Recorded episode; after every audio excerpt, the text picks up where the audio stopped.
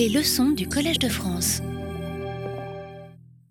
Donc on a vu deux exemples de systèmes possédant une invariance de jauge et on a vu que dans chaque cas, euh, la transition au, formalisme hamiltonien euh, faisait apparaître des, des, contraintes sur les variables de l'espace des phases et que ces contraintes engendraient les transformations de jauge. Et ceci n'est pas un accident. Donc maintenant, comme je vous l'ai dit, je ne vais pas développer le formalisme général, mais euh, je vais simplement vous dire ce qu'on trouve en général. en fait, on trouve exactement la même chose que ce qu'on a vu dans les deux cas euh, de Chern-Simons et euh, Maxwell. Formulation hamiltonienne des théories avec invariance de jauge. Donc, comme je l'ai expliqué, si on part du Lagrangien, la transformation de Legendre est non inversible, mais néanmoins, on peut s'en sortir, comme on a, pu le faire dans les deux cas considérés, et à la fin, on obtient l'action sous forme hamiltonienne suivante. Donc elle va dépendre non seulement des variables de l'espace des phases, des variables canoniques, donc je vais écrire les choses comme si tout était de dimension finie, mais on peut facilement interpréter les, les formules dans le cas général. Mais en plus des Q et des P, donc de l'espace des phases, il y aura des multiplicateurs de Lagrange. Donc, une fois qu'on a suivi la méthode que Dirac euh, nous dit qu'il faut suivre pour couvrir ce cas, où la, transformation de Legendre est non inversible, on, arrive à une action sous forme hamiltonienne qui, dépend d'un espace d'espace de la manière tout à fait standard, mais aussi de variables supplémentaires. Et l'action sous forme prend la forme PIQ.I. Donc on a la structure symplectique qui apparaît par le terme cinétique, et puis il y aura un Hamiltonien, et puis les multiplicateurs de Lagrange avec un certain nombre de contraintes. Donc exactement comme on a trouvé. Alors euh, les Q et les P, ça peuvent être des champs, auquel cas l'indice I, comme on l'a vu, prend aussi, euh, se réfère aussi à la position euh, d'espace et la somme implique une intégrale sur l'espace comme on l'a vu. Donc par exemple dans le cas de Chern-Simons, l'espace des phases c'était les composantes spatiales du potentiel vecteur et lambda alpha c'était à zéro. donc ici on avait euh, ben, la partie cinétique A phi A.R, H était égal à zéro Peut-être il y a un terme de surface, mais euh, je n'ai pas encore discuté en détail les termes de surface. Donc, en tout cas, la partie de, euh, volume est, nulle. Enfin, sur le, à l'intérieur du disque, c'est nul. Et là, on avait euh, F1,2. Hein, il n'y a qu'un seul multiplicateur de Lagrange par point. Dans le cas de l'électromagnétisme de Maxwell, des phases, il y avait non seulement les AI, cette fois-ci, le, X n'est pas nécessairement deux dimensions, et les moments conjugués, les moments conjugués, c'est le champ électrique. Dans le cas de Maxwell, on avait de nouveau le A0. Donc ici, on a la structure cinétique standard PI à point I, comme on l'a vu. Le Hamiltonien n'était pas nul, mais donné par une intégrale euh, de la densité d'énergie, E carré plus B carré, hein, écrite en, en, termes de variables hamiltoniennes. Et là, on avait la loi de Gauss qui était moins PI, moins DI PI. Hein, donc vous voyez, on a en fait chaque fois la même structure et on a aussi vérifié que ces contraintes engendraient les transformations de jauge. F1.2 le fait, mais évidemment la structure euh, dans le premier cas et c'est DI, PI qu'il fait dans le deuxième cas. Alors ces fonctions ne sont pas les mêmes, mais la structure symplectique n'est pas la même, mais euh, c'est bien le générateur dans chaque cas des transformations de jauge. Donc eh ben cette structure en fait s'applique à toutes les théories de jauge. Euh, quand on passe à, l'hamiltonien, un certain nombre de variables jouent le rôle des Q et des P. On le verra pour la gravitation, par exemple, aussi. Euh, il y aura des multiplicateurs de Lagrange, il y a un hamiltonien qui peut être nul, et il y a des contraintes associées à ces multiplicateurs de Lagrange. Alors, comme les seules contraintes de la théorie que je considère, bon, Dirac a vraiment fait une théorie tout à fait générale où il peut y avoir des contraintes qui n'ont pas pour origine une invariance de jauge. C'est ce qu'on appelle alors, ce sont des contraintes de deuxième classe. Mais comme ici, c'est l'invariance de jauge qui m'intéresse, je vais supposer que les seules contraintes qui apparaissent sont les contraintes liées à l'invariance de jauge. Elles sont de première classe. Alors qu'est-ce que ça veut dire? Ça veut dire que si vous calculez d'abord que le hamiltonien est invariant de jauge et que les contraintes elles-mêmes sont invariantes de jauge. Alors, puisque les contraintes engendrent les transformations de jauge, ça veut dire que si vous calculez le crochet de poisson du Hamiltonien avec les contraintes, les fonctions de contrainte G alpha, vous allez obtenir quelque chose qui est égal à 0, éventuellement modulo les contraintes. Donc vous aurez quelque chose du style V alpha bêta, G bêta. Telle sorte que lorsque G bêta est égal à 0, ce crochet de poisson est nul, ça exprime l'invariance de jauge de l'énergie de l'Hamiltonien. Les contraintes L1, puisque G alpha euh, est le générateur des transformations de jauge, donc c'est une relation facile à comprendre. Pareil, les contraintes sont invariantes de jauge, donc on aura que c'est égal à 0 quand les contraintes sont égales à 0, et peut y avoir euh, certains coefficients qui apparaissent, G gamma, euh, donc où les V et les C sont des fonctions en général des Q et des P. De telle sorte que lorsque G est égal à 0, ceci est égal à 0. Donc si vous êtes sur la surface des contraintes, définie par G alpha égale à 0, que vous faites une transformation de jauge, vous restez sur la surface des contraintes, la variation des G est nulle. D'accord? Et de même, si vous, le mouvement engendré par H, si vous partez de conditions initiales qui sont sur la surface des contraintes, vous allez rester sur la surface des contraintes parce que les contraintes sont préservées par l'évolution. Hein, on, peut toujours, on peut regarder ça de, pouvez toujours lire un crochet de poisson comme ça ou comme ça. Ceci me dit, si vous regardez, ceci me dit que H est invariant de jauge, et si je le lis dans l'autre sens, donc ça c'est moins euh, G alpha H, j'apprends aussi que les contraintes sont préservées par l'évolution. Puisque l'évolution, on prend le crochet de poisson avec le Hamiltonien, comme ça sort en variant l'action. D'accord? Et donc c'est une propriété générale. Alors dans notre cas, comme euh, donc, dans, le cas de Chern-Simon, cette propriété-ci, elle est triviale puisque h est égal à 0. Bon, 0 avec n'importe quoi, c'est un crochet de poisson nul. Et là, on avait vu, je vous avais dit que les contraintes c'était même strictement nul. En général, on aura, on aura proportionnel aux contraintes. Dans le cas de Maxwell, h n'est pas égal à 0, mais est clairement invariant de jauge, puisque E, le champ électrique et le champ magnétique sont invariants de jauge. Et donc on aura, bien, on aura même 0 strictement. Et à nouveau, euh, comme les transformations de jauge sont abéliennes, les générateurs correspondants euh, commutent, donc on a zéro ici. Vous pourriez me dire, ah, mais on peut avoir une charge centrale, vous avez, vous avez dit que les générateurs euh, reproduisent l'algèbre à une charge centrale près, alors on aurait une incohérence parce qu'on aurait que les transformations de que sous transformation de jauge, la variation des contraintes n'est pas nulle. Donc on sait que ça doit être Faible, ça doit être faiblement zéro, ça on le sait, mais une constante qui est faiblement zéro est identiquement zéro, si c'est une constante. Donc, ça, c'est la structure générale. Donc, comme je l'ai dit, je ne vais pas démontrer. On, aura, on verra un autre exemple qui est la gravitation. Hmm. Euh, et peut-être un autre exemple tout de suite qui est Chern-Simons non abélien, où je vais aller très vite. Euh, mais, si, vous prenez si vous considérez la supergravité, qui a aussi ses propres invariances de jauge, que vous allez au formalisme hamiltonien, vous aurez la même chose.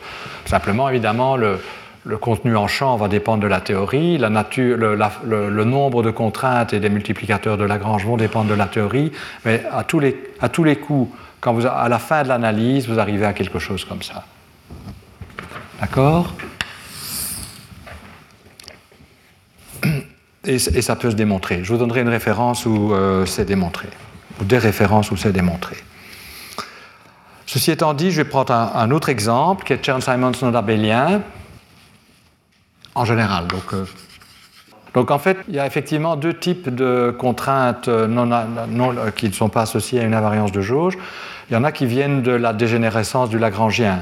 Par exemple, si, je prends un Lagrangien de Dirac, par exemple, qui est du premier ordre, et si je n'ai pas vu qu'il était déjà sous forme hamiltonienne en un sens, parce qu'il est déjà du premier ordre, je vais dire, j'ai calculé les moments conjugués au psi, je vais voir que les moments conjugués au psi, ça ne dépend pas des psi-points, donc c'est pas inversible, mais il n'y a pas d'invariance de jauge.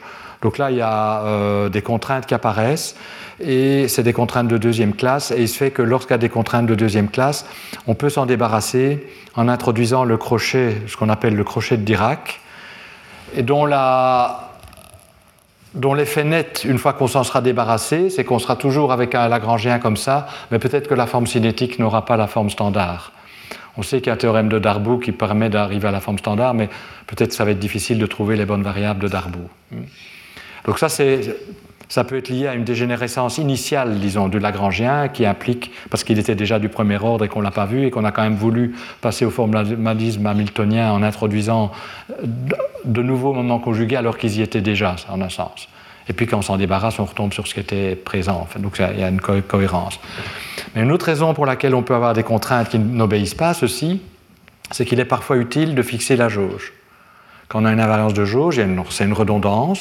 Alors parfois c'est bien de garder cette redondance, ça permet d'avoir certaines symétries manifestes, mais parfois c'est bien de fixer la jauge. Et donc comment, on va fixer la jauge?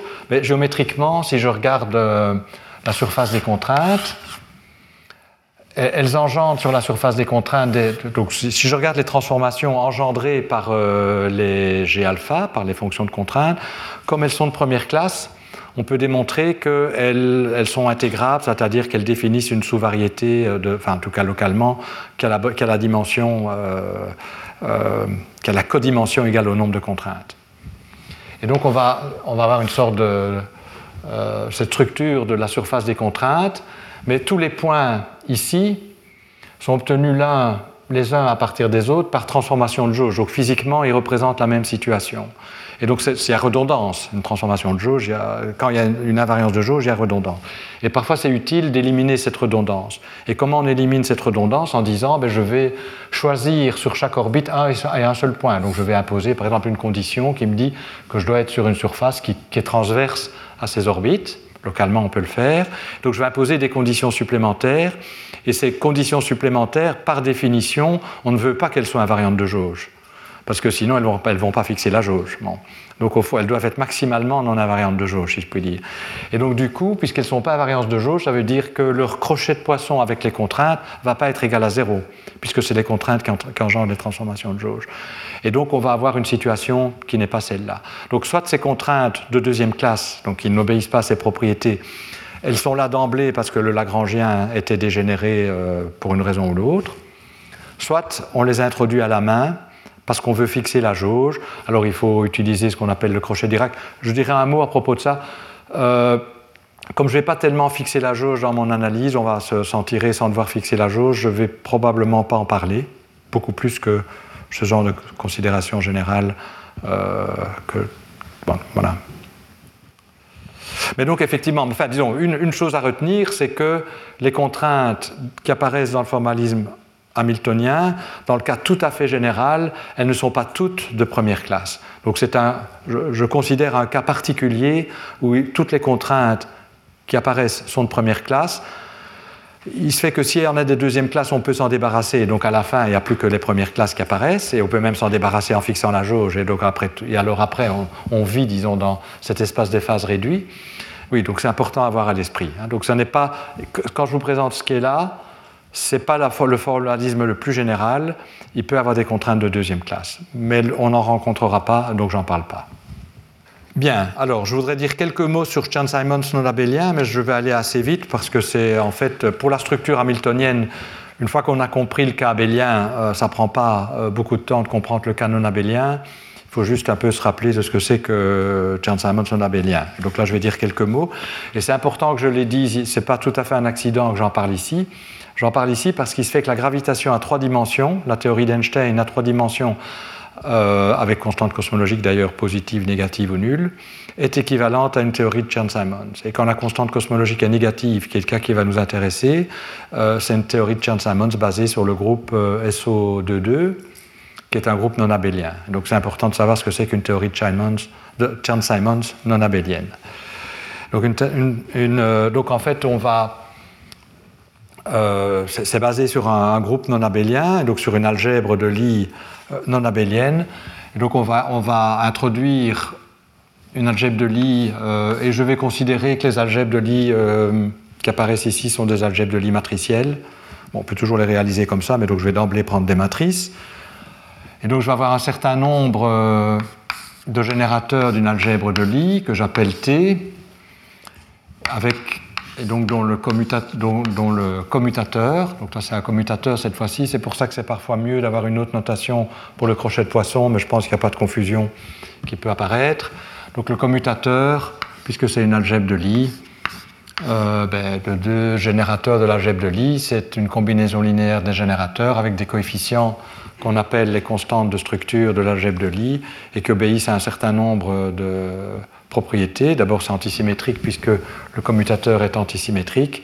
ça obéit aussi à l'identité de Jacobi, qui est une identité quadratique en les constantes de structure parce que le commutateur obéit à l'identité de Jacobi. Donc là, s'il y a des questions là-dessus, vous me les posez, mais je vais supposer que c'est plus ou moins connu. Donc je vais avoir une algèbre de Lie de matrice. Hmm. Et je vais supposer que euh, l'algèbre de Lie correspondante est simple ou semi-simple, ce qui me garantit que cette forme bilinéaire invariante est en fait non dégénérée. Donc je vais l'appeler GAB quand j'utilise des, indices. Et donc il y a une algèbre de Lie et on va considérer une connexion à valeur dans cette algèbre de Lie. Donc pratiquement ça veut dire quoi? Je vais considérer un A lambda, une connexion qui généralise la connexion du Chern-Simons abélien qu'on a vu, en ce sens qu'au lieu d'être un, un, nombre. Ici, ça va être une matrice TA, donc ça va être A lambda A TA. Et je vais utiliser les deux notations. Donc parfois, j'écrirai tous les indices, comme ici, mais parfois, je n'écrirai pas l'indice de l'algèbre de Lie, et donc c'est réellement des matrices. Donc si c'est des matrices, ça veut dire que ça commute pas nécessairement. Hmm. D'accord?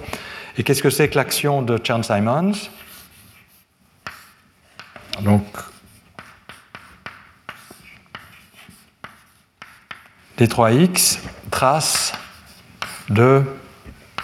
Je vais l'écrire comme ça. Là, par contre, je n'utilise pas la notation de forme sur l'espace-temps parce que sinon, on, aura trop de dérivés extérieures. Et donc, ça, c'est vraiment. Il y aura un epsilon la dérivée extérieure sur l'espace-temps, donc le, H, le DA horizontal. Donc il y a une trace, hmm, une trace de matrice, donc c'est un, un nombre, epsilon lambda mu rho.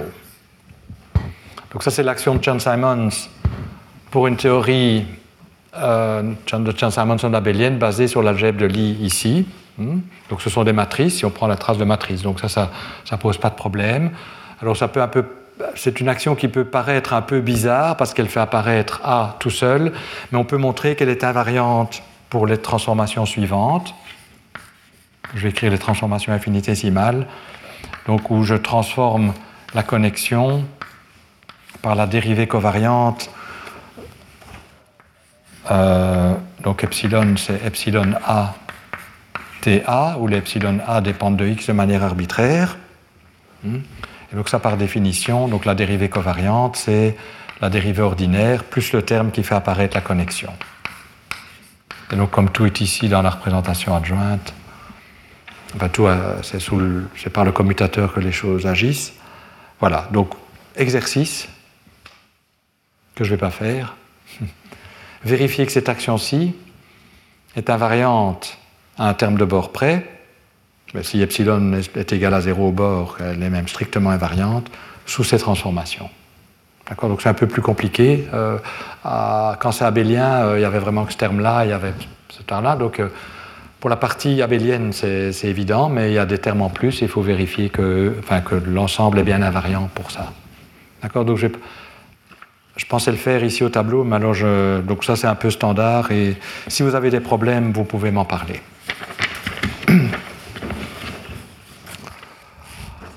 Alors si vous calculez les équations du mouvement, exercice aussi, vous allez obtenir que la courbure, que les courbures, donc la, courbure, donc ça c'est à valeur euh, dans l'algèbre de Lie, alors là j'ai été trop vite, f mu vous allez obtenir comme équation du mouvement. Donc si, si vous extrémisez l'action, donc ça c'est l'action de Chern-Simons, par rapport à, à ceci, aux composantes de la connexion, vous allez obtenir comme équation eh bien, que f mu nu, qui est défini comme étant d mu à nu moins d nu à mu plus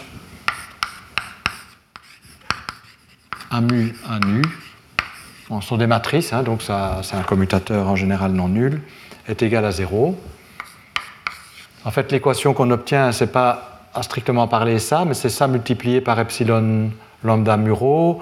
Et puis, comme il y a des traces, on a aussi la, matrice GAB qui apparaît, mais elle est inversible, cette matrice GAB. Et le epsilon, on peut s'en débarrasser en multipliant par un autre epsilon, et donc on arrive finalement à ces équations-ci.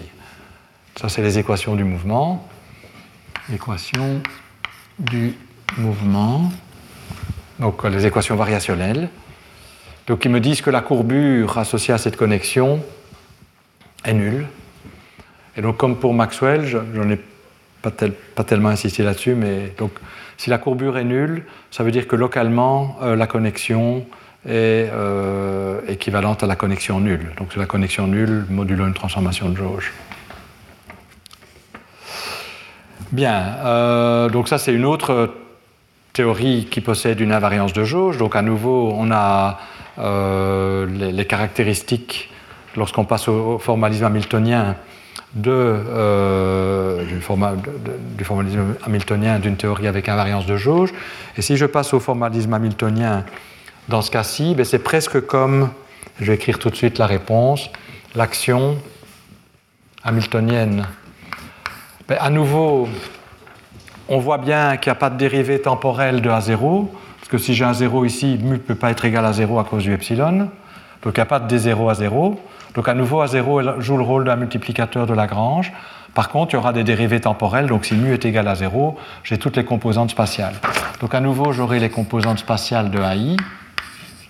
Là, je vais mettre les, indices pour mettre les variables. Euh, et puis j'aurai les A0. Je les sépare parce que ça, c'est l'espace des phases. C'est ce qui définit l'espace des phases. Et ça, c'est les multiplicateurs de Lagrange. Donc, on va obtenir un terme. Eh bien, euh, la partie cinétique, ben, vous voyez que la partie cinétique, elle est comme, comme dans le cas abélien. Donc, on va obtenir la même partie cinétique que dans le cas abélien. Donc, on va obtenir la trace, mais alors on va peut-être l'écrire donc dt, intégrale d2 x donc la trace, elle fait apparaître GAB, donc on va avoir GAB. Euh, donc c'est une matrice, c'est des nombres. Hein, euh. Donc il faut juste décorer euh, le cas abélien pour cette partie-ci. D0 A 1B. Et saturer les indices avec, avec ce qui est là pour saturer. De G ici, ben, ça vient, c'est clair, on le comprend, hein, c'est la trace. Euh, et alors il y a probablement un facteur, on l'avait deux fois, hein, donc c'est k sur 2pi. Et puis on a le terme des contraintes. Euh, je peux mettre même le GAB ici, qui est euh, à nouveau, donc c'était F12 B ou cette fois-ci, si vous faites le calcul, vous verrez que tout, euh, vous, vous, verrez apparaître, mais le terme avec un A0 ici peut être multiplié par le commutateur des deux A, et donc ça fait apparaître la courbure non abélienne. Donc le, le F12 étant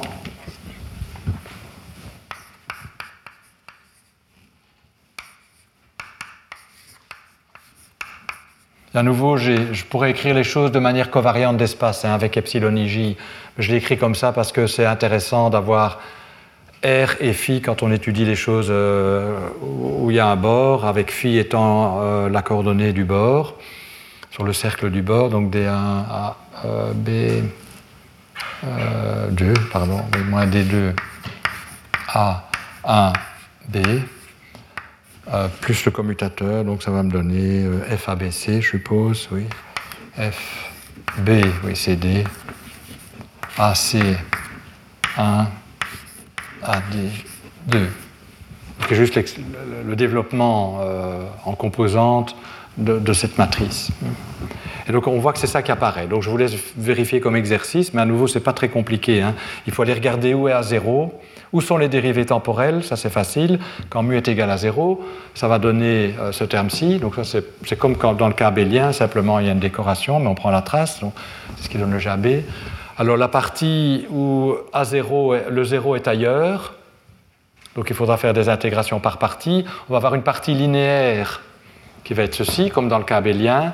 On a une partie qui est euh, non linéaire, et donc il y a un zéro ici. Mais vous pouvez voir que ça, apparaît le bon nombre de fois pour avoir le bon coefficient, pour avoir exactement euh, ceci. Et, le, commutateur apparaît aussi parce qu'il euh, y a un epsilon. Ça va? Donc là, je vous laisse faire comme exercice.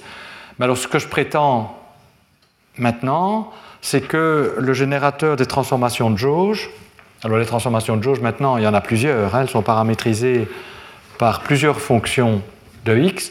Donc qu'est-ce qu'on va regarder? Euh, On va regarder ben, la contrainte. Donc en fait, euh, si ce que je vous ai dit est juste, il doit être vrai que euh, cette expression-ci, non pas d2x, d2x de epsilon A F B a 2 euh, donc on va l'appeler ça Q de epsilon A. Hein? Donc je prends la contrainte multipliée par un paramètre arbitraire. Il doit être vrai que euh, ce terme engendre les transformations de jauge. Les transformations de jauge, c'est la partie abélienne, elle est sous contrôle parce qu'on l'a vérifié explicitement, mais aussi la partie non abélienne. Et à nouveau, je vous laisse faire comme exercice que, en tout cas, si epsilon est nul au, en tout cas, si epsilon est nul au bord, hein, les problèmes de bord, c'est les mêmes que dans, ben, c'est même un peu plus compliqué, mais disons, si epsilon est nul au bord, ils n'apparaissent pas. Donc, si epsilon est nul au bord, Q de epsilon est un bon générateur, on peut lui associer un champ, un champ de vecteurs dans l'espace des phases, et ce champ de vecteurs, c'est bien la dérivée. Donc si on calcule le crochet de poisson de A, disons A, pardon, AI de x avec Q de epsilon, hein, donc, ce qui revient à faire le calcul que, que je vous ai euh, indiqué la fois passée, eh bien, vous allez obtenir la dérivée covariante euh, de epsilon A. Pour autant qu'epsilon soit nul au bord. Si epsilon n'est pas nul au bord, il faut ajouter un terme de surface et on aura toujours ça. Mais euh, il faut ajouter le terme de surface. Et la discussion procède comme dans le cas abélien. Donc une fois qu'on a compris le cas abélien, il faut voir qu'effectivement les termes qui manquent pour la dérivée covariante viennent d'ici mais on sait par exemple que A1 est conjugué à A2. Donc quand vous allez calculer le crochet de poisson de A1 avec cette expression-ci, A1 va voir A2, va le remplacer par epsilon. C'est précisément ce qu'il faut pour compléter la dérivée covariante, hein, pour avoir ce terme-ci. D'accord? Donc à nouveau, je vous laisse faire ça comme exercice, parce que je voudrais passer à autre chose maintenant. Euh, et euh, euh, je suis, si vous avez une des difficultés, la semaine prochaine, vous pouvez poser toutes les questions que vous voulez. Mais en fin de compte, on voit à nouveau que les contraintes euh, engendrent euh, les transformations de jauge. Et comme ces transformations de jauge sont non abéliennes, les générateurs de ces transformations de jauge vont avoir un crochet de poisson qui, cette fois-ci, n'est plus identiquement nul, mais va reproduire l'algèbre du groupe. Donc si vous calculez le crochet de poisson de ces contraintes, euh, donc ici, c'est ça qui est égal à 0. Hein, donc FA avec FB, eh bien, vous allez obtenir les contraintes, mais avec les constantes de structure de l'algèbre de Lie. Et donc, c'est un, exemple qui est, disons, un peu plus riche de ce point de vue-là que le cas abélien, puisqu'on aura ici, mais peut-être que personne ne voit cette ligne. Il y a ça qui est dans le chemin. J'espère que, en tout cas, on aura que l'algèbre des contraintes est, non nulle. Donc on va obtenir quelque chose comme, euh, donc si j'appelle ça euh, G A, en fait, donc GA c'est GAB fois FB 1, 2, on obtiendra que euh, GA de bon, formellement, j'écris ça comme ça, mais ça cache les problèmes de bord, cette manière d'écrire les choses. Ça va être, alors c'est aussi une près, c'est probablement moins, FABC, GC, delta de x moins y. c'est une manière d'extraire. bon, normalement, c'est des choses intégrées qui sont bien définies avec des epsilon qui sont nuls au bord.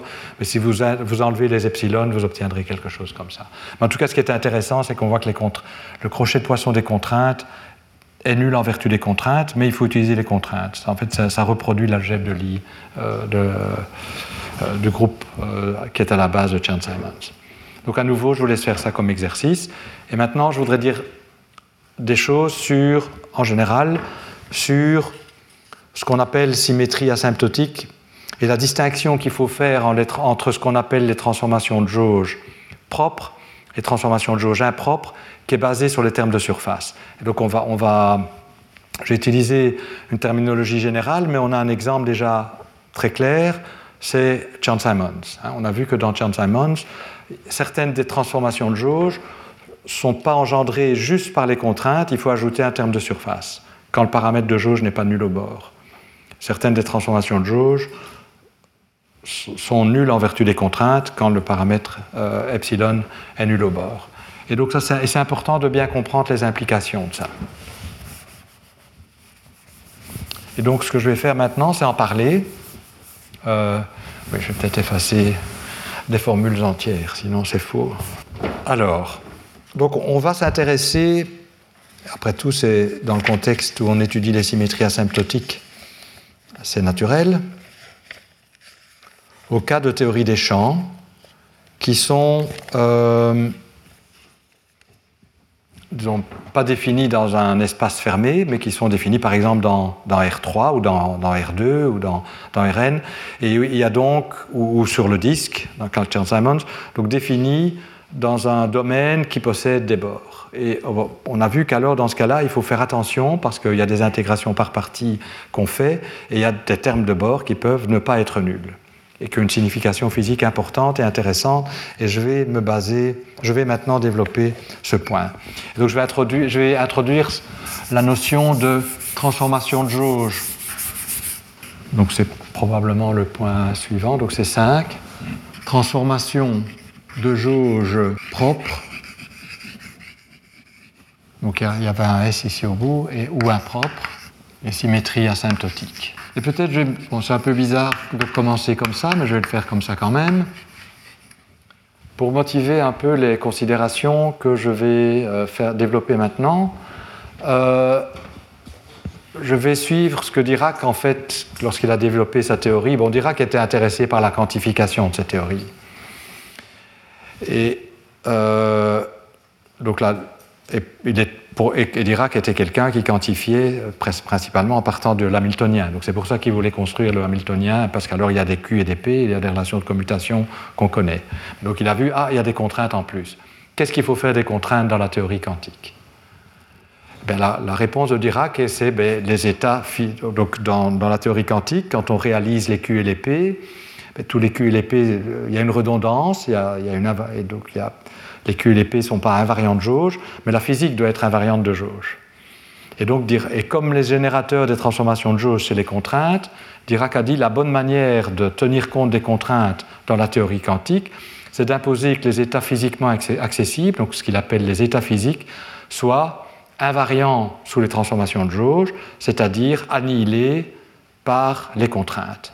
Et donc, en utilisant la notation euh, bracket de Dirac, les contraintes qui sont des fonctions de Q et de P vont devenir des opérateurs. Alors je vais mettre un chapeau, mais ça va être assez formel ce que je vais faire. Et ce que Dirac demande, c'est que les états physiques qu'on peut réaliser, donc ce qu'il appelle l'espace des états physiques, donc les états physiques, soient annihilés par les contraintes. Pourquoi cette condition? Ben, Comme les contraintes, ça, veut réellement dire les états doivent être invariants de jauge puisque les contraintes engendrent euh, les transformations de jauge. Alors évidemment, euh, c'est assez formel ceci, parce qu'il faut définir l'opérateur correspondant, il y a des problèmes d'ordre, il y a des tas de problèmes compliqués de mécanique quantique, comme en plus si c'est la théorie quantique des champs, c'est deux fois plus... Enfin, euh, il y a une difficulté supplémentaire, mais ça c'est les difficultés traditionnelles du formalisme quantique, mais il faut que ces contraintes soient cohérentes. En tant qu'équation opérationnelle. Ici, elles étaient cohérentes en ce sens que si vous partez si les contraintes sont satisfaites et que vous faites une transformation de jauge, elles seront toujours satisfaites. Donc on peut se poser la question ici, si j'ai une solution de ça et que je fais une transformation de jauge, est-ce que je vais toujours avoir une solution de ça? Donc est-ce que ça va être cohérent d'imposer ces conditions? Et donc Dirac observe que si la condition de première classe est aussi satisfaite au niveau quantique, on va, on va donc si vous, si vous multipliez maintenant par G bêta, G alpha, et vous calculez ça, il vaut mieux avoir 0. Mais pour ça, il faut, il faut voir ce que vaut le commutateur. Mais il dit, ah, mais si j'arrive à résoudre le problème d'ordre euh, de sorte que euh, la propriété de première classe est toujours satisfaite, c'est-à-dire que ceci va être un certain opérateur peut-être, dans les cas les plus compliqués, fois la contrainte gamma, et ça, ça peut être alors ceci va être automatiquement une conséquence de ça. Et donc si la propriété de première classe est satisfaite au niveau quantique, c'est cohérent.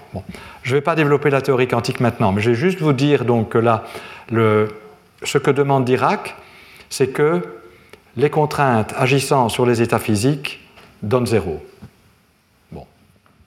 Maintenant, je reviens à la théorie classique et euh, quand je vous ai dit que les... Alors, on a vu que les transformations de jauge, en général, c'était, donc, si je regarde euh, la structure de l'action hamiltonienne ici, c'était engendré par les contraintes, donc mes générateurs G des transformations de jauge, ça va être une intégrale en général sur, euh, je mets d, puisque d peut valoir 2, 3 ou peut-être même différent, de x fois mes paramètres de jauge, qui vont dépendre en général de x, fois les contraintes. En fait, ils peuvent dépendre de, n'importe quoi, même plus de x et des champs en fait. Hein. donc, je n'écris peut-être pas la dépendance, sinon on risquerait de croire que c'est limitatif. Donc, epsilon a est quelconque, pour autant qu'il soit nul au bord. Mais en général, si epsilon a n'est pas nul au bord, il y aura des termes de surface.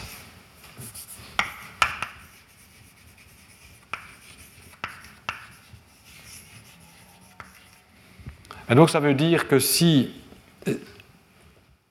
ces termes de surface seront présents, comment ils apparaissent techniquement, c'est que quand on calcule euh, euh, le champ de vecteurs associé à G, il y a des intégrations par partie à faire, comme on a vu, et ces intégrations par partie font apparaître epsilon, bien sûr, euh, et donc si epsilon n'est pas nul au bord, ou si, bon, si c'est à la sphère à l'infini, ce sera plutôt des conditions de décroissance qui vont euh, apparaître, on verra des exemples, mais donc ces termes de surface ne seront pas nuls lorsque epsilon a ne tend pas vers 0 au bord, par contre ils seront, ils seront nuls lorsque epsilon a est égal à 0 et peut-être suffisamment vite, en tout cas dans le cas d'un volume infini, euh, et donc ils seront absents. Alors maintenant, je reviens à ce que Dirac nous dit. Dirac nous dit que la physique, les états physiques sont annihilés par les contraintes. Donc si, supposons que je passe à la théorie quantique, que j'agis avec le générateur des transformations de jauge, je vais obtenir quelque chose qui agit sur mes états physiques, plus le terme de surface, appelons-le, donnons-lui un nom, B de epsilon,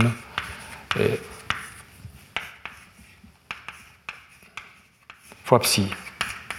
Et donc, si les états physiques sont annihilés par les contraintes, le premier terme s'en va. Mais le deuxième terme ne doit pas être nul.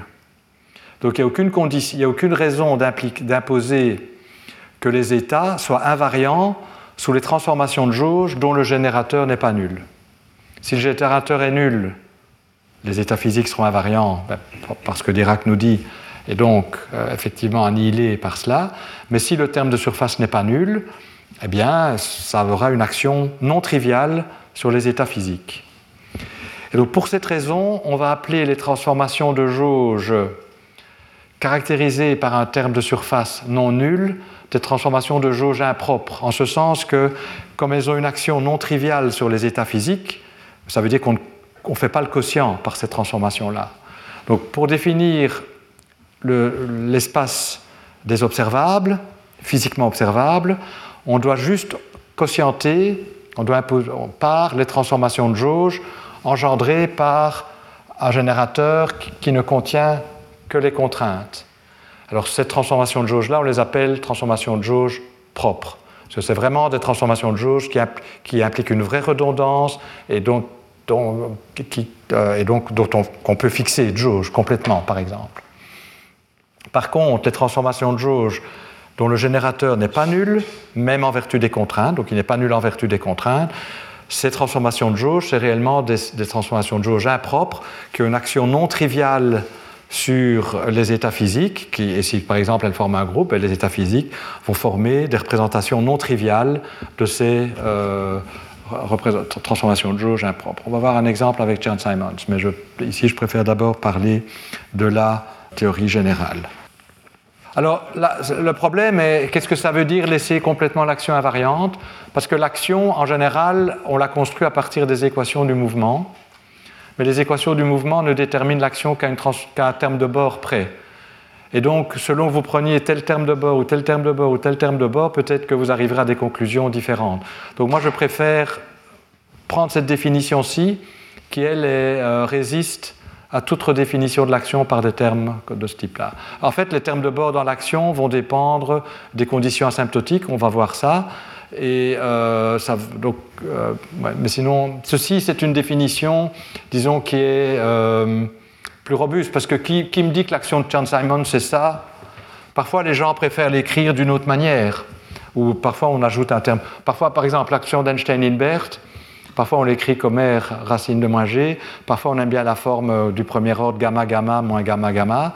Parfois, d'autres personnes vont écrire sous forme John Simons. Euh, et donc, chaque fois, il y a des termes au bord différents. Et donc, les conclusions seraient différentes si vous appliquiez strictement ce, principe. Par contre, dans tous les cas, quand vous calculez les contraintes, les générateurs et leurs valeurs, soit c'est nul, soit c'est pas nul.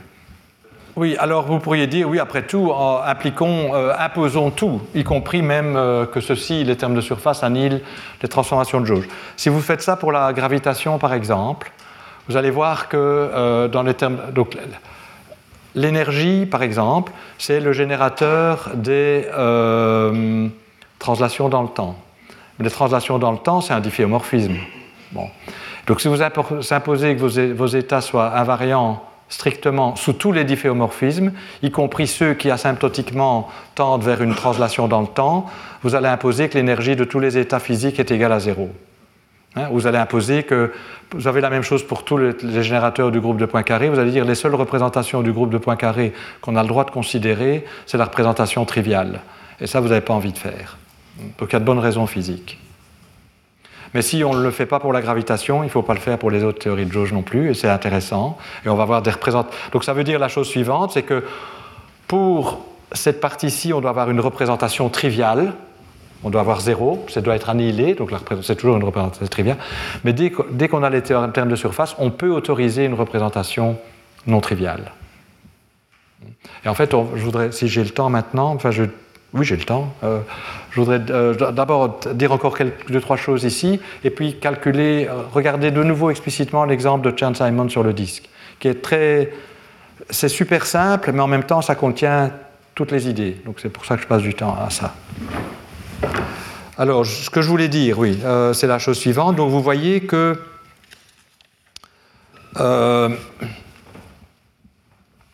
donc en général, les générateurs sont comme ça, et on pourrait se poser la question quel est l'algèbre de ces générateurs lorsqu'on introduit les termes de surface?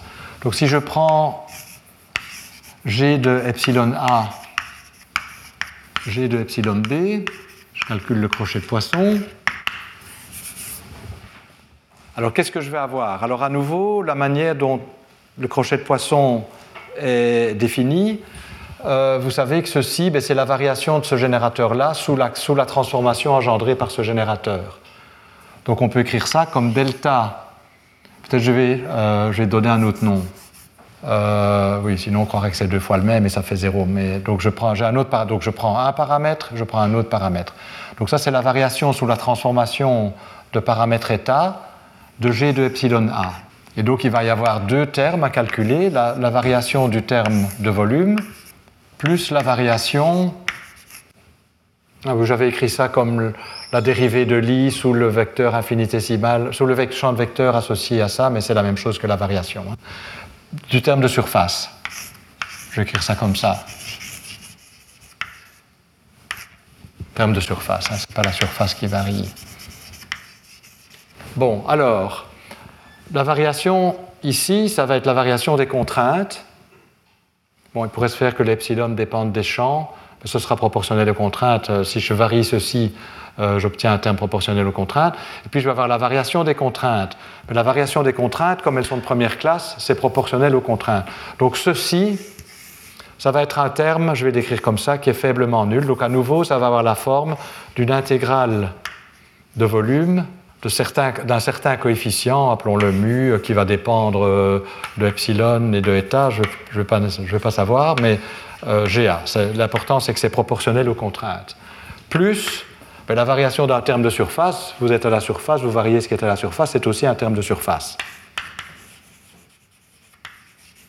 En d'autres termes, oui, vous pouvez aussi montrer que si G est bien défini comme générateur, c'est-à-dire un champ de vecteurs qui lui est associé hamiltonien, bien défini, c'est-à-dire qu'il n'y a pas de problème, qu'on a ajusté le terme de surface pour qu'il n'y ait pas de problème.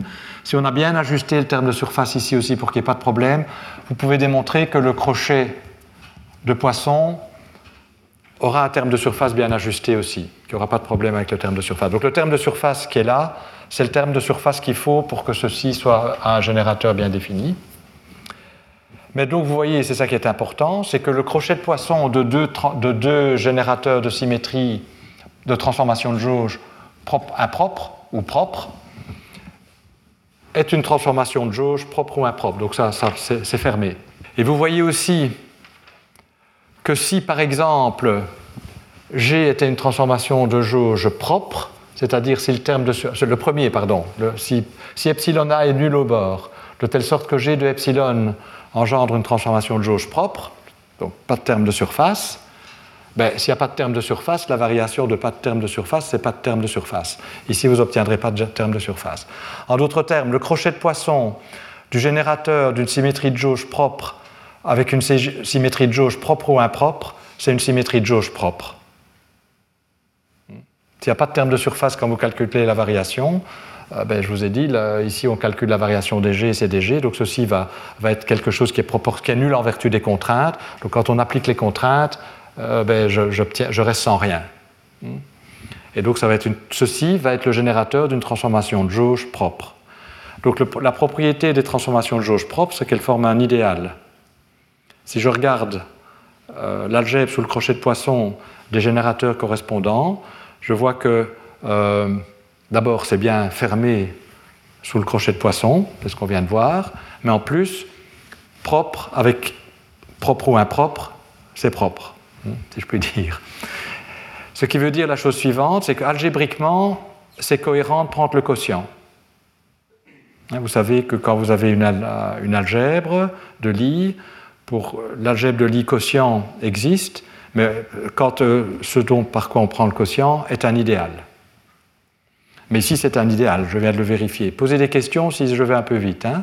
donc, on a un idéal, donc on peut prendre le quotient. Qu'est-ce que ça veut dire prendre le quotient? Ça veut dire que vous identifiez deux générateurs qui diffèrent par un terme proportionnel aux contraintes. Donc, ça veut, ça veut dire que, en fait, vous ne retenez que la partie de bord ou asymptotique si on est euh, dans un espace euh, où le bord c'est l'infini. Hmm? Donc ça veut dire que deux générateurs une fois qu'on a pris le quotient. et, en fait, prendre le quotient, c'est ce que Dirac nous dit. Il faut, imposer des contraintes. Euh, donc, prendre le quotient, ça veut dire que vous identifiez deux générateurs qui, euh, ont le même comportement asymptotique, mais qui diffèrent éventuellement à l'intérieur. S'ils diffèrent à l'intérieur, ça n'a pas d'importance, parce qu'ils vont différer par une transformation qui est précisément dans l'idéal. Parce que la différence va être une transformation de jauge propre.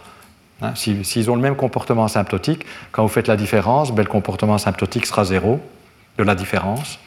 Et donc, ce qui va rester, c'est uniquement le terme de volume proportionnel aux contraintes. Et quand vous prenez le quotient par ça, eh ben, ça, il ne reste plus rien. Donc, en d'autres termes, quand vous faites le quotient, la seule chose qui compte, c'est le comportement au bord ou le comportement asymptotique. Pour cette raison, les symétries obtenues en prenant le quotient, dont le comportement est entièrement déterminé par le comportement au bord, ou à l'infini si c'est dans un espace, euh, R, 3 par exemple, hein, s'appellent les symétries asymptotiques. Parce que la seule chose qui compte, c'est comment elles se comportent à l'infini ou au bord. La manière dont elles se comportent à l'intérieur, peu importe, je vous donne le comportement au bord, vous pouvez prolonger à l'intérieur comme vous voulez. Quelqu'un d'autre prolonge d'une autre manière. La différence va être une transformation de jauge propre par, laquelle on prend le quotient, donc la, la différence est irrelevante. D'accord? Donc on a cette structure générale tout le temps. Je vais l'illustrer maintenant sur Chan Simons. Et là, peut-être, euh, comme ce sera un exemple concret, peut-être qu'on peut, on peut mieux voir comment ça se passe et poser des questions éventuellement. Et donc, une leçon qu'il faut retenir, c'est que on est parfois un peu vague dans l'utilisation du terme transformation de jauge. Donc, on dit une transformation de jauge, pour un mu, c'est un mu égale des mu epsilon. Et on dit il faut quotienter, c'est une redondance, et il faut quotienter par toutes les transformations de jauge. Ce n'est pas tout à fait vrai, il faut quotienter uniquement par les transformations de jauge propres, c'est-à-dire où epsilon, quand il y a un bord, ou une région asymptotique, se comporte tend vers zéro. Hmm, il faut regarder comment ça doit tendre vers zéro, mais celles pour lesquelles epsilon ne tend pas vers zéro peuvent avoir une action physique non triviale sur les états.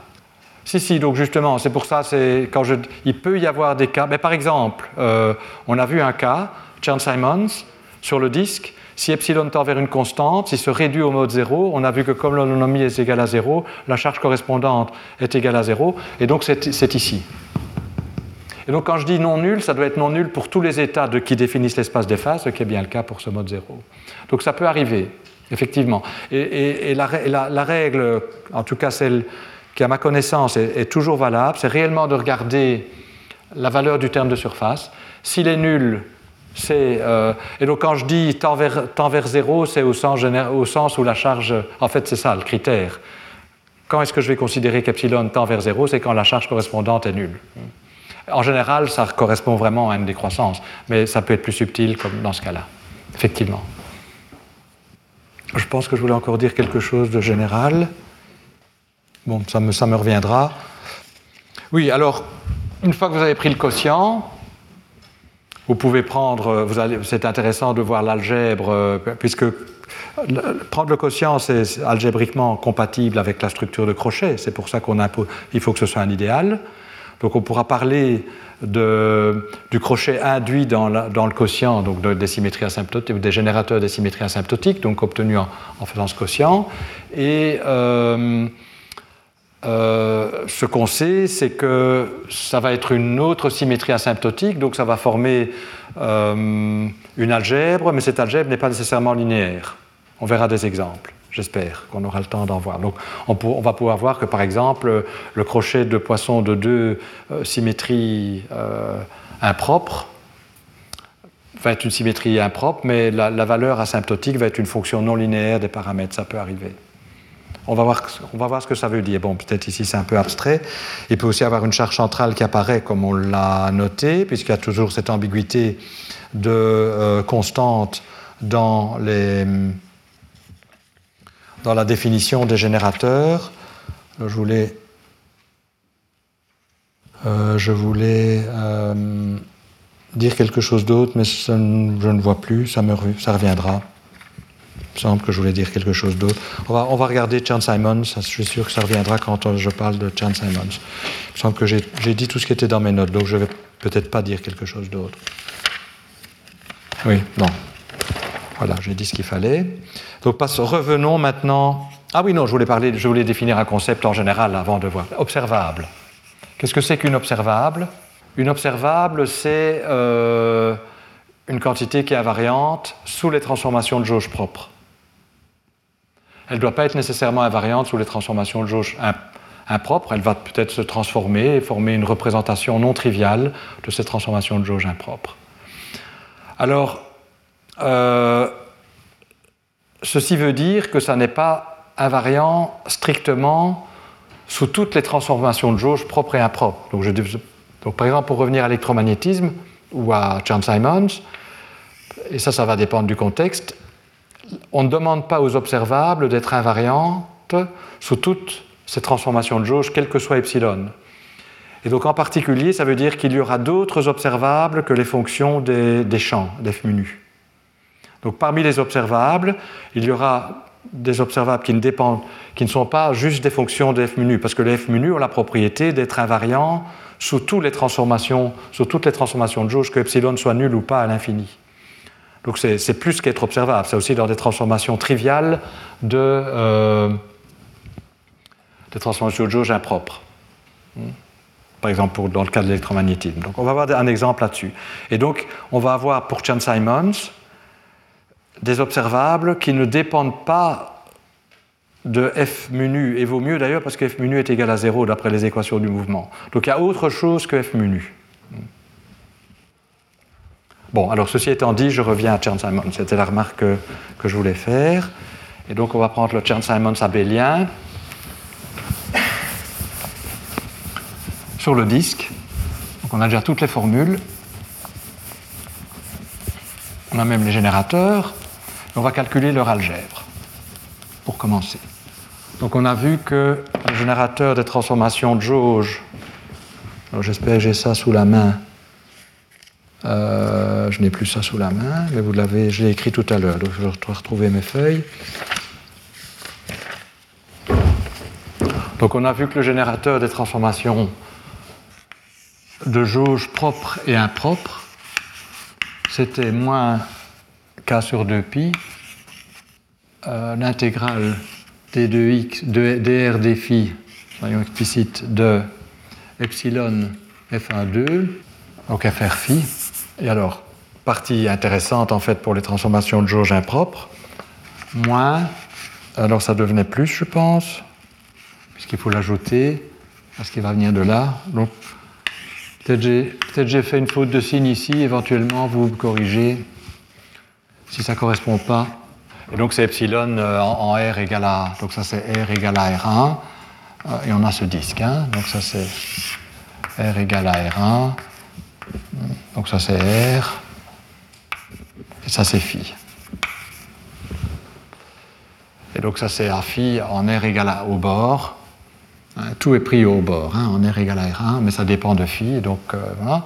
Et on a aussi la condition qu'on a vue que l'intégrale, euh, en fait, euh, sur cours fermée, mais en particulier pour R égale à R1 des phi de A phi, était égale à 0. Alors, euh, vous voyez, quand la contrainte s'annule, quand les contraintes est nulle, ceci disparaît, et donc G se réduit au, au bord, et donc ce qui va décider de savoir si une transformation de jauge est propre ou impropre, c'est, euh, bon, en général, si A est quelconque au bord, à part juste limité par cette condition, les tous les epsilon définissent, non nuls au bord définissent des transformations de jauge impropres, sauf le mode 0. Alors, première chose qu'on a envie de calculer, c'est le crochet de poisson. Ah, je vois que j'avais appelé ça Q, donc réappelons ça Q. Enfin, parfois je dis G, parfois Q. Alors, on a envie de calculer l'algèbre. Donc, on va prendre le crochet de poisson d'un Q paramétrisé par epsilon par un Q paramétrisé par état.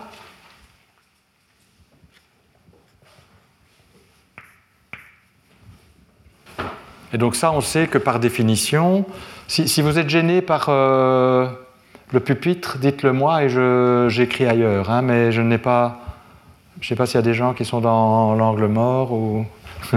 si vous ne voyez pas, vous me le dites. Hein enfin, et que vous avez envie de me le dire, vous n'hésitez pas à me le dire plutôt. Donc ça, on a vu que c'était la variation sous la transformation engendrée par Q de Q de epsilon. Hein. les conventions de signes sont comme ça. Euh, Q de epsilon. Donc il faut effectuer une transformation de jauge sur cette expression. Donc ça c'est un variant de jauge, donc euh, c'est FR de phi, c'est un variant pour toutes les transformations de jauge, donc ceci va, disparaître, mais ça, ça ne va pas être égal à 0, donc ça va être 2pi, ça va être K sur 2pi, intégrale au bord, donc en R égale à R1, de dφ epsilon. Alors, a phi se transforme sous état en la dérivée dφ, donc je vais écrire prime va être d sur dφ, donc état prime. Et donc vous voyez qu'alors que les transformations de jauge sont abéliennes, ça commute, hein, c'est la transformation de jauge standard. Hein. donc si vous en, faites deux sur les champs, ça commute. Les, les générateurs correspondants ont un crochet de poisson qui n'est pas nul, et il est nul modulo une constante. Ceci ne dépend pas des champs, donc c'est une charge centrale. Alors vous pouvez, vous dire, tiens, est-ce que c'est évident que ça obéit à toutes les propriétés euh, nécessaires? Je dirais que c'est puisque c'est un vrai crochet de poisson, c'est évident, mais quand même, regardons si c'est vrai. En principe, ça doit être antisymétrique. Mais oui, que ceci est antisymétrique, hein, puisqu'on peut intégrer par partie, on, fait, et faire porter la dérivée sur le epsilon, ça me donnera moins. Alors, est-ce que ça obéit à. Est-ce que, c'est bien, est-ce que ça obéit bien à l'identité de Jacobi? Donc, si je prends un Q de, de état, bon, en fait, ici, c'est assez simple, étant donné que ça ne dépend pas des champs. Donc ça, si je varie ceci, ça fait 0. Donc euh, oui, ça obéit à, toutes les propriétés qu'il faut. parce qu'en fait, c'est une charge centrale ou un cosique sur une algèbre qui est abélienne. Donc là, on peut mettre n'importe quoi. Il n'y a, rien qui vient de l'identité de Jacobi. Bon, mais enfin, donc voilà. Donc on a ça. Alors j'encadre parce que ça, c'est en fait une algèbre qui est connue. C'est euh, l'algèbre euh, de Casmodi avec une charge centrale qui est donnée par ceci. Alors on l'écrit parfois autrement, donc je vais vous l'écrire autrement pour que vous la reconnaissiez. Mais donc ce qu'on voit, c'est qu'en fait le générateur, donc quand les contraintes sont satisfaites, le générateur se réduit à la composante phi de la connexion. La, composante angulaire de la connexion, c'est le générateur des transformations de jauge.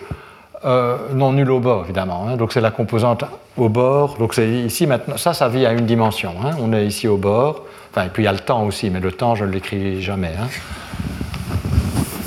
On, parlera de la dynamique dans une seconde. Enfin, euh, j'espère encore aujourd'hui plutôt. Euh, et donc, on voit qu'on a une algèbre. Alors on va l'écrire, on va l'écrire en, extrayant, en, sortant les epsilon et les états.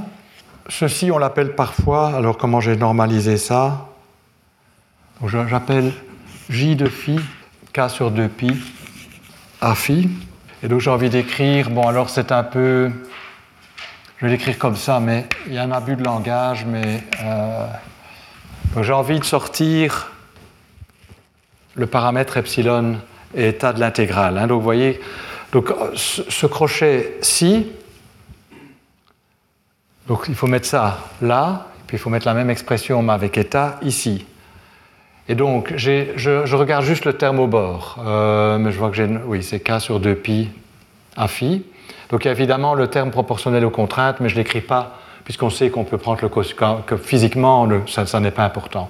Donc normalement, pour réellement calculer le crochet de poisson, le crochet de poisson n'a de sens que pour les objets complets. Hein, qu'on a vu que c'était l'objet complet qui engendre une vraie transformation canonique. Mais comme on a vu que c'était algébriquement cohérent de prendre le quotient par ce qui est là, je ne vais pas l'écrire. Mais retenez que quand même, quand on calcule le crochet de poisson, ça tout seul, le bord tout seul, n'a un crochet qui est bien défini que si j'ajoute le terme de, un terme de volume qui peut être n'importe quoi, qui va avec. Qui peut être n'importe quoi, c'est-à-dire que le epsilon ici doit simplement être égal au epsilon de R1 qu'on s'est donné. Alors, comme je l'ai dit, et c'est la question qui m'a été posée, par Mario, c'est que euh, il y a beaucoup de redondance ici. On pourrait se poser la question. Donc, si je vous donne eh, epsilon au bord, pouvez le prolonger à l'intérieur. Ben, c'est clair. Si je vous donne une fonction ici, il y a beaucoup de fonctions à l'intérieur qui prennent cette valeur-là. D'autre part, deux prolongements, deux choix différents vont correspondre, à, vont correspondre à un générateur qui n'a plus ce terme au bord. Si on a chaque fois le même, quand je fais la différence, ça, ça va. Donc ça, donc ça va être une transformation de jauge propre, et ça, on sait qu'on peut fixer de jauge. Donc ce qu'on fait parfois, c'est qu'on fixe la jauge de telle sorte que si je me donne la transformation de jauge au bord, je la connais, elle est déterminée par la condition de jauge à l'intérieur. Dans ce cas-là, on peut laisser tomber la contrainte, on travaille avec le crochet de Dirac, Mais le crochet de Dirac coïncide précisément avec la structure de crochet induite euh, dans le quotient, donc ça revient au même. Donc c'est pour ça que je ne je me soucie pas trop des conditions de jauge, puisque de toute façon on sait que ça ne va pas changer la, structure de crochet. Donc on, va réécrire le crochet, donc modulo, donc ceci, c'est quoi? C'est, euh, d'après ce qu'on a vu, k sur 2pi. Donc quand on intègre sur epsilon, défi, quand j'intègre ici euh, eta, euh, wi prime n'était peut-être pas une bonne. Oui, bon, tant pis. Euh, il y a prime qui est deuxième angle et il y a prime qui est. Donc j'intègre sur phi prime. Je dois reproduire ceci. Et donc on peut lire tout de suite le, crochet de poisson. Ça va être k sur 2pi. Donc un, un défi de delta de phi moins phi prime. Hein, parce que comme ça, quand vous intégrez, ben, epsilon de phi va sortir et vous allez obtenir la dérivée de eta prime. Hein, puisque, euh, donc si j'intègre ceci en multipliant par epsilon et eta, euh, effectivement, j'obtiens ça. Donc on, on réécrit parfois cette algèbre ici en sortant le paramètre comme ça. Et ça, peut-être, c'est la forme de Casmoudi que vous avez déjà rencontrée, ou peut-être même vous l'avez même rencontrée en termes des modes de Fourier. Si vous, si vous faites euh, la décomposition de Fourier, vous allez obtenir, comme il y a une dérivée à n, un terme central proportionnel à n. Hein. donc là, c'est juste euh, réécrire ça sous forme de transformée de Fourier. Mais donc la conclusion, c'est que les, euh, les générateurs des transformations de jauge impropres obéissent à cette algèbre qui est une algèbre de courant, de, de abélienne. Il n'y a pas de terme proportionnel à J avec une charge centrale donnée par ceci. Et donc qui fait apparaître K, si je normalise les choses comme, je l'ai fait là. Alors, euh, ce qui est intéressant à noter aussi, c'est que les GFI les JFI sont des observables. cette quantité-ci est observable. Pourquoi? Parce qu'on a vu que si je fais une transformation de jauge propre sur Q de epsilon, ça ne change pas.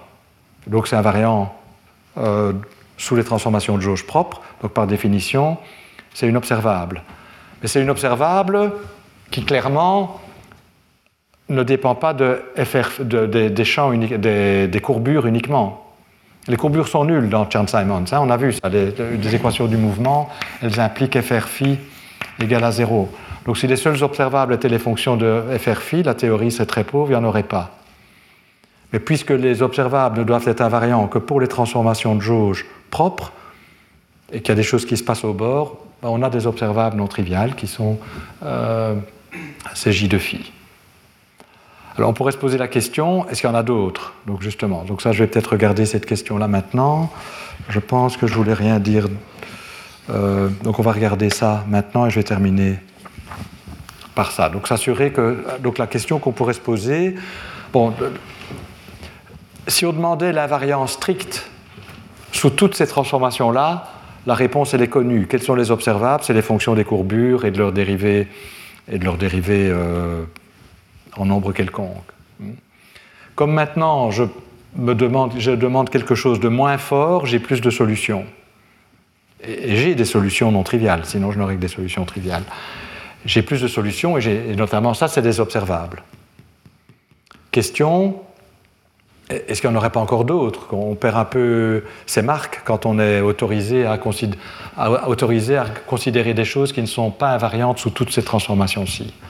Donc ce que je vais montrer maintenant, c'est que euh, les J de phi, qui sont soumis à la condition d'holonomie, hein, constituent un ensemble complet d'observables. C'est-à-dire que toute quantité qui, est invariante sous les symétries de jauge propres est nécessairement une fonction de ces J Il n'y en a pas d'autre. est complètement déterminée par les J D'accord? Avant, oui, s'il y a des questions, c'est bien parce que je sens une certaine. Euh, oui, Un anneau, j'espère le faire plus tard dans le cours, oui. d'autres observables. sur chaque bord, j'aurai des observables, mais qui seront, qui seront... Il y aura une condition d'holonomie toujours aussi, qui va me, me donner des, des, conditions sur les observables ici et les observables sur les autres bords, puisqu'il faudra que la courbure soit nulle à l'intérieur, et donc on va pouvoir relier euh, l'intégrale. Donc si j'avais ceci, ben je peux relier l'intégrale de a ici à l'intégrale de a là en considérant euh, ce parcours-ci. Hein, euh, et en utilisant le fait qu'à l'intérieur, la courbure est nulle. Donc, donc effectivement, donc le, nombre d'observables va dépendre du nombre de bords dans ce cas-ci, et, il y aura des, et la condition d'holonomie va se généraliser. Et donc, mais voilà, oui. Et donc, en fait, on aura plusieurs algèbres dans ce cas-ci de Kasmoudi. Alors, dans le cas non abélien, la condition d'holonomie est un peu plus compliquée, hein, puisque c'est un, il, il faut ordonner le long du chemin, hein, donc c'est, pas, c'est plus compliqué de voir, mais enfin il y a des conditions d'holonomie aussi. Donc dans le canon abélien, euh, ça ne va pas être simplement que le mode zéro des courants est nul, c'est, un peu, c'est une holonomie qui devrait être nulle. Alors donc dans le canon abélien, il y a un indice ici, et donc il y aura la métrique invariante et il y aura un terme proportionnel au J qui apparaît. Donc euh, on a vraiment une algèbre de Kasmoudi aussi dans ce cas-là. Enfin, continuons avec le cas abélien. Donc, je voulais poser la question suivante. Je travaille, je travaille sous le disque, donc enlevons le. Il y a d'autres questions? Ceci, c'est purement classique. Oui, il y a aussi euh, des, observables liés à la topologie en plus, donc il peut y avoir beaucoup de choses. Euh. Donc ici, je prends le cas le plus simple d'un disque. Et j'ai aussi. Ah oui, oui, non. Bah, oui, oui, donc là, je, n'ai pas. Et alors aussi, c'est vrai qu'on pourrait se poser la question euh, est-ce qu'il faut demander la périodicité stricte Ce que j'ai fait ici, mais on peut généraliser aussi. Et donc, il y a des, choses en plus alors qui apparaissent. Et surtout que U1 en plus n'est pas un groupe simplement connexe. Enfin, en d'autres termes, oui. Et donc, de ce fait-là, il y a des choses qui peuvent apparaître. Je considère le cas, déjà même, même si on oublie ça et qu'on reste dans ce secteur-là, il y a des choses qui apparaissent. Alors que FR phi est égal à zéro, enfin, que la courbure est nulle. et puis, il, y a, il peut y avoir d'autres choses qui apparaissent en plus. Mais, euh, alors, oui, donc le, mais effectivement, l'affirmation où je dis que euh, les seuls observables sont fonction de ça, c'est vrai dans le cadre classique où que je me suis donné, avec les conditions sur les AFI, ils sont périodiques et n'ont pas d'holonomie que je me suis donné. Et en fait, je, vais le démontrer. Je vais montrer que si je donne, si je donne les courants au bord, c'est-à-dire les AFI au bord du disque, je me donne AFI. Donc c'est le problème classique suivant. Et je me pose la question, est-ce que ceci me détermine à phi partout? Donc ça c'est en R égale à R1. Donc c'est ça la question en fait. Je me donne ceci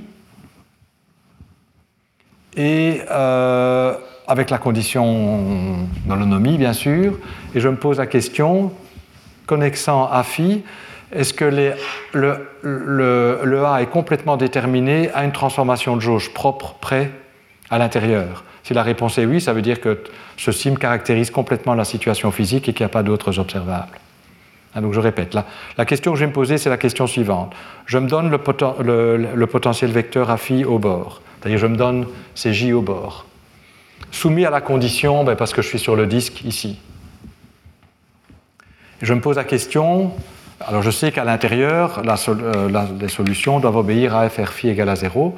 Je me pose la question de savoir si, connaissant a, A, le, potentiel vecteur le plus général à l'intérieur de courbure nulle, qui coïncide avec le A phi que je me suis donné, euh, est déterminé complètement à une transformation de jauge propre puisqu'on peut on consciente par les transformations de jauge propre. Et c'est un exercice assez facile de voir que la réponse est oui, et je vais essayer de le faire euh, sans me tromper après trois heures, c'est possible, j'espère. Donc l'idée, c'est qu'on va fixer des transformations de jauge propres et puis on va voir si effectivement A est complètement déterminé. Donc, donc le problème qu'on se pose, c'est le suivant. Je répète, on cherche la connexion à mu à courbure nulle sur le disque, parce qu'il faut obéir à FR phi égale à 0, qui prend des valeurs prescrites sur le bord. Donc on, on se donne la valeur au bord, on sait que ça doit être à courbure nulle et on se pose la question quelle est la connexion la plus générale qui obéit à ces conditions? Et je prétends que la réponse est une solution particulière plus une transformation de jauge propre quelconque, qu'on a toujours la possibilité de faire si on n'a pas fixé la jauge. Alors, comment on fait ça? Ben, On regarde les équations FR phi égale à 0. Oups. Si j'ai bonne mémoire. Et donc ça, c'est dr de A phi moins d phi de AR est égal à 0. Alors AR, c'est une fonction qui dépend de phi, de R et de phi, hein, en général. Donc je prétends que je peux toujours l'écrire. C'est là qu'on va voir que la topologie du disque est importante. Je peux toujours écrire AR comme dr euh, d'un certain lambda. Hein, J'intègre pour trouver lambda, ben je prends la j'intègre le long de R, le AR qui m'est donné. Donc je peux toujours écrire ça. Hmm? Et alors l'équation, donc ça c'est une reparamétrisation. Bon évidemment lambda n'est pas complètement déterminé, mais euh, je peux toujours faire ça. Et alors si j'injecte ça dans l'équation qui est là, qu'est-ce que j'obtiens? Je vais obtenir euh, dr de A phi moins d phi dr de lambda est égal à 0. Donc, je, reprends le raisonnement. Je choisis de paramétriser AR comme ça, ce que je peux toujours faire. Comment je le fais En intégrant, euh, par exemple, à partir de 0. Donc, euh, donc il, y a plusieurs lambdas qui obéissent à ça, hein, mais donc j'intègre sur R. Donc c'est pas, un, changement, pas un changement de variable. Euh, donc, si lambda, j'ajoute une constante, effectivement, je tombe sur le même AR, mais en tout cas, si je me donne AR, je peux certainement trouver un lambda qui satisfait à ça, et je réinjecte dans cette équation-ci pour voir ce que ça me donne, et ça me dit que D, dr de A phi moins D phi lambda est égal à 0, c'est-à-dire que A phi moins D phi lambda est une fonction de phi uniquement.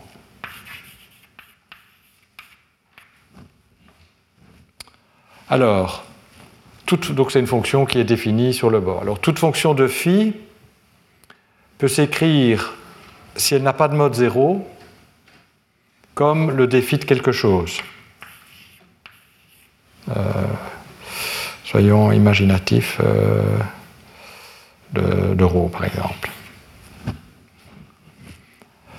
Hein, donc si je vous donne une fonction de phi, vous pourrez l'écrire comme la dérivée d'une autre fonction de phi bien définie, périodique, si et seulement si elle n'a pas de mode 0, hein, parce que le mode 0 va vous introduire un A0 fois phi, qui n'est pas périodique.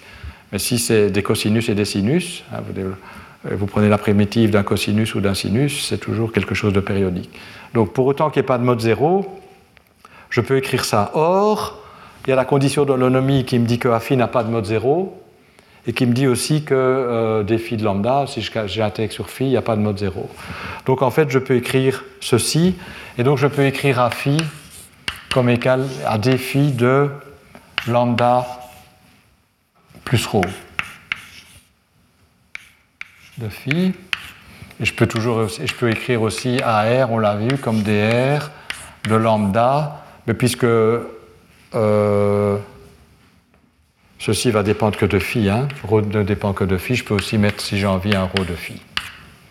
En d'autres termes, je peux toujours, sur le disque, écrire A phi et AR comme euh, des défis et des R de quelque chose. Maintenant, bon, ça ne veut pas dire que, la théorie est triviale. Hein. Donc, donc, ça veut dire que je peux toujours écrire AI je, répète, hein, je peux écrire a phi ou a, i de manière générale comme di de quelque chose.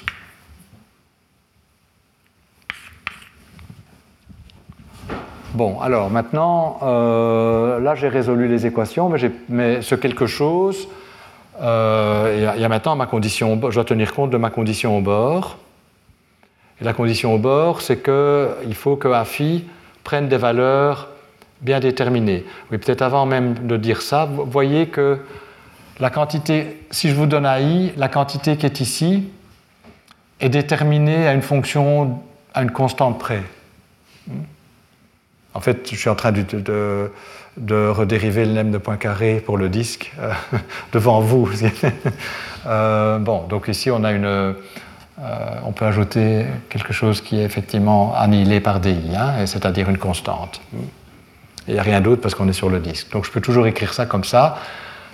Alors quand je dis que c'est une constante, c'est une constante qui peut dépendre du temps. Donc il y aura éventuellement une fois, je peux dire j'ai une fonction du temps. Mais en fait, comme je travaille pour le moment à temps euh, fixé, cette fonction du temps, c'est une constante. Donc on sait ceci. Alors maintenant, euh, donc, la, solution la plus générale de l'équation FR phi égale à 0, c'est un AI qui prend cette forme-là. Maintenant, il faut, on impose aussi la condition, c'est que A phi euh, prennent.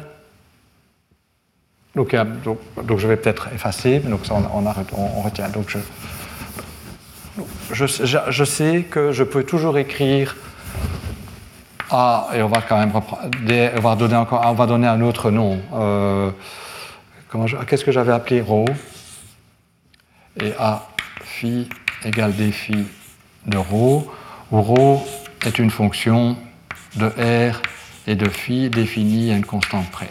Maintenant, ρ ne peut pas être entièrement quelconque parce qu'il faut que phi, il faut que phi prenne une valeur bien déterminée en, euh, en, R égale à R1. Donc on a la, on a la condition que d phi de ρ en R égale à R1, phi, doit être égal au A phi qu'on s'est donné au bord. Donc, si je me donne ça, les seuls changements que je peux faire dans, dans rho, je peux modifier rho par rho plus une fonction f de r et de phi. Hein, ça va toujours être une solution de la courbure nulle, bien sûr. Ça va changer a, r et a phi, mais ce sera toujours solution de FR phi. Rho peut être quelconque ici. La seule condition cependant, c'est que rho obéisse à cette condition-là si je me fixe à phi au bord. Et donc là, je peux transformer rho par une fonction quelconque, ça ne va pas changer FR phi égale à 0, mais ça risque de changer à phi au bord. Ça ne changera pas à phi au bord si d phi de f est égal à 0. Parce que c'est juste ça Oui, si d phi de f est égal à 0 et que je fais une transformation comme ça, eh bien, euh, je ne vais pas changer a phi hein, au bord en, R égale à R1, pardon. Donc vous voyez que les seules transformations de jauge qui restent dans le problème, je me donne un phi au bord, fr phi doit être égal à 0, c'est des transformations de jauge caractérisées par un paramètre de jauge qui n'est pas nécessairement nul au bord, mais dont le mode 0 est égal à 0. Et on a juste vu que ça, ça faisait, partie de la classe des transformations de jauge triviales. Et donc on voit que ou plutôt propre. Et donc on voit qu'effectivement se donner le courant au bord, donc j'appelle ça le courant parce qu'on appelle ça aussi parfois une algèbre de courant, donc se donner phi au bord, c'est la même chose à k2 sur 2 pi près, me détermine complètement à une transformation de jauge propre près euh, la solution. Et donc, effectivement, il n'y aura pas d'autres observables indépendantes, puisque si, je connais ça, je connais toute la physique. Donc, toute la physique réside au bord, est donné par, ces observables qui obéissent à cette algèbre de Katz-Moody. Il est exactement et demi, 29, enfin, euh, je vais m'arrêter ici. Donc, voilà, je voulais conclure par ça, mais donc, voyez que c'est important de voir qu'il existe des observables dans une théorie qui dépend d'un potentiel vecteur qui peuvent ne, pas être exprimables en, termes des courbures. Donc, c'est une des leçons. Et elles ont une algèbre. Euh, qui peut être particulièrement intéressante et riche, ici Casmoudi, avec une charge centrale non triviale. Et tout ça, c'est classique. Donc cette charge centrale est une charge centrale classique. Voilà, donc on va arrêter ici et on reprend la semaine prochaine, qui sera une semaine un peu plus normale, puisqu'il y aura un cours d'une heure et demie et un séminaire d'une heure et demie. Et si j'ai bonne mémoire, il est donné par Monica Guica, mais ma mémoire ne me permet pas de vous donner le titre. voilà. Retrouvez tous les contenus du Collège de France sur www.colège-2-france.fr.